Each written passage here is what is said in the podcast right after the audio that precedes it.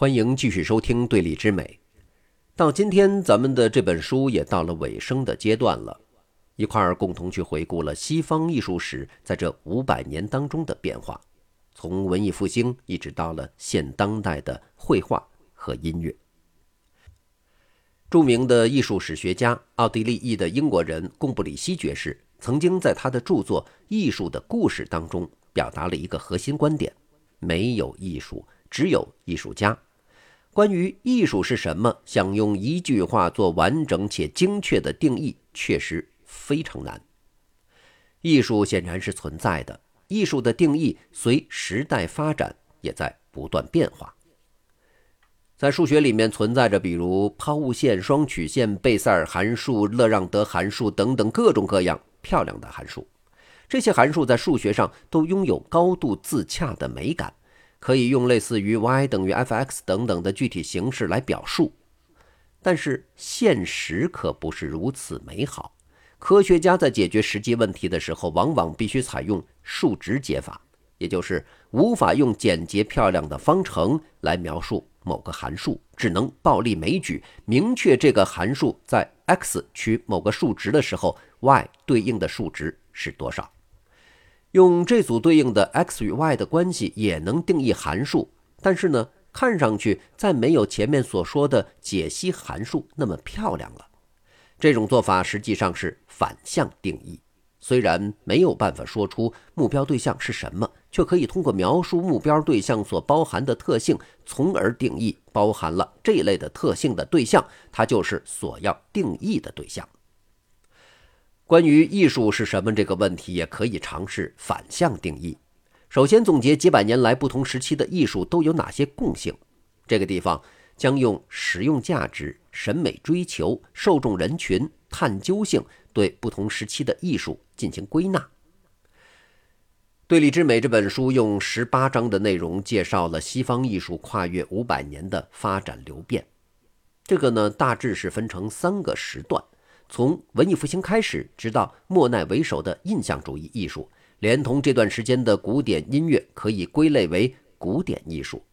自塞尚、梵高等人为首的后印象主义开始，到毕加索、马蒂斯、康定斯基、达利等人达到高峰，直到二战以后，以波洛克、罗斯科等人为代表的抽象表现主义，加上这段时间音乐界从奥地利的勋伯格开始，经历德国的辛德米特。俄国的斯特拉文斯基、普罗科菲耶夫、肖斯塔科维奇、匈牙利的巴托克等作曲家归类为现代艺术。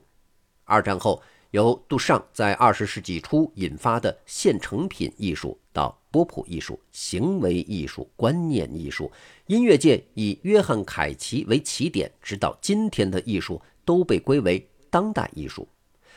当然了，三段艺术时期并不是泾渭分明，说过了某一个时间点，它就是进入彻底的第二阶段了。不是的，相互之间它肯定是有交叠，因为它们之间并不存在一个所谓的客观界限，不是零和一之间的关系。这些分割并不是全由艺术家主观创造，更多还是来自于后人为研究所做的归类。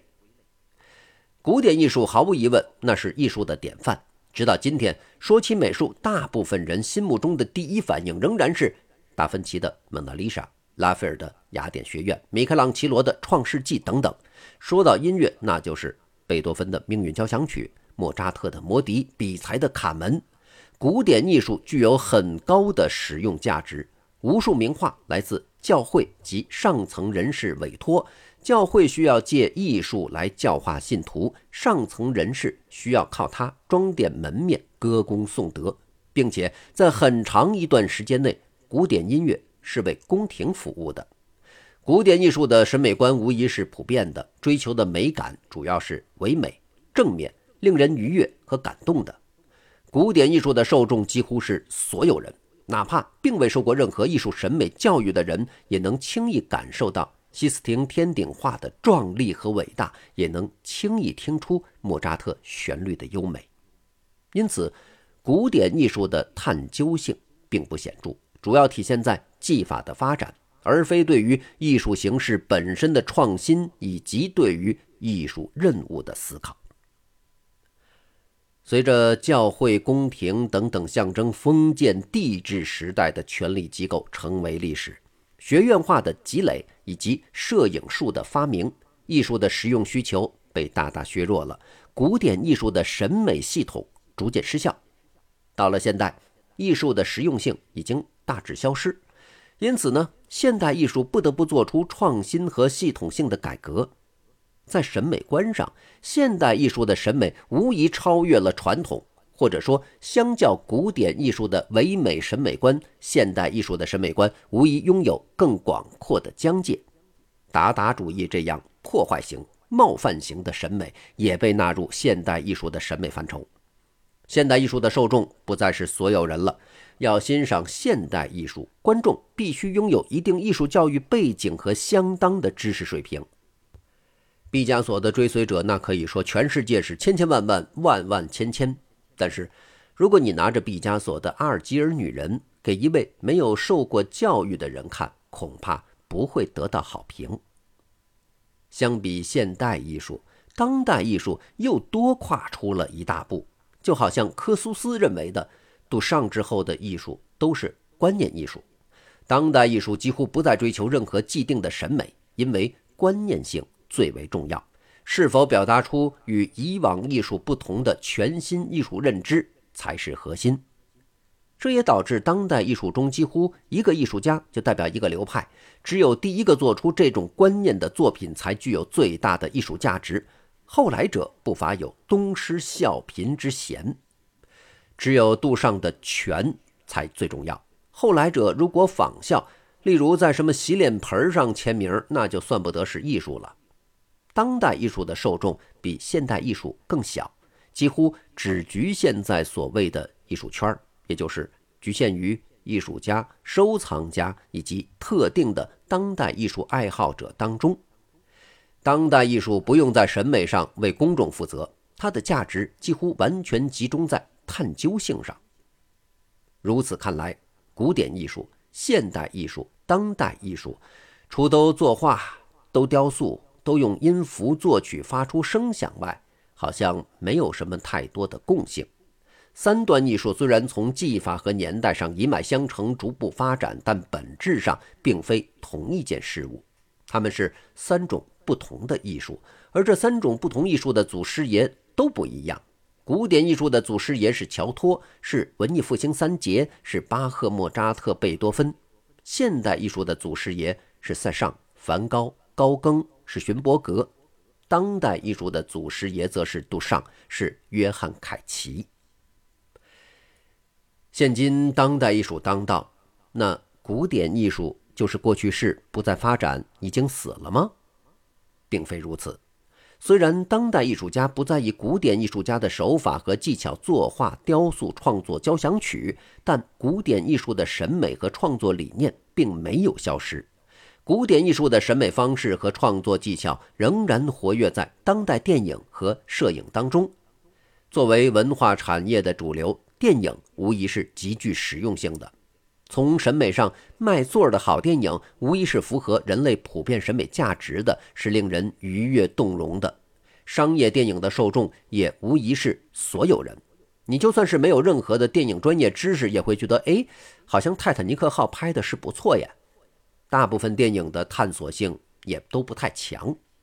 当然，在电影和摄影艺术当中也存在探索性的概念性的艺术形式。当代艺术中，影像艺术、摄影艺术也是重要的组成部分。当代艺术还有更多表现形式，比如装置艺术和前面提到过的行为艺术等等。全新创作媒介的发明，必然伴随着新艺术形式的诞生。比如说，我们在这里想，随着 Chat GPT 这样子的人工智能的发展，那更重要的是未来你向 Chat GPT 输入的描述性的语句，那么这算不算是一种新的艺术形式呢？我现在不知道，也许未来会是，也许它不是。所以由此看来呢，贡布里希的观点似乎还是对的。不同时期的艺术表现，在前面所谓的四个参数的数值配比之间的差异，却很难说出它们之间除了创作媒介以外的共性，只能具体情况具体分析。面对不同的艺术，采用不同的反向定义。不管艺术是什么，唯独有一点不用怀疑：在任何情况下，人类生活当中都不能少了艺术。无论物质条件多落后，人类都需要艺术。这是人之所以为人的重要依据，是人类区别于动物的有力证明。近两万年前的原始人过着风餐露宿、朝不保夕的日子，还要在洞穴当中创作壁画呢。何况已经被艺术滋养过两千多年的现代人。艺术本来就是语言，即便无法用文字定义形容，也不需要沮丧，因为艺术就是艺术。毕加索说过：“如果能用语言表达，那为什么还要进行艺术创作呢？”尼采也说过。语言尽头，音乐响起。艺术当然是存在的，它如此真实的透过一代代天才大师的手笔，把人类的生存变成真正的生活。艺术是奔向人类心灵自由的真正方式。至此，《对立之美：西方艺术五百年》全书为您播讲完毕，感谢您的收听。我们在下一部新书当中再见。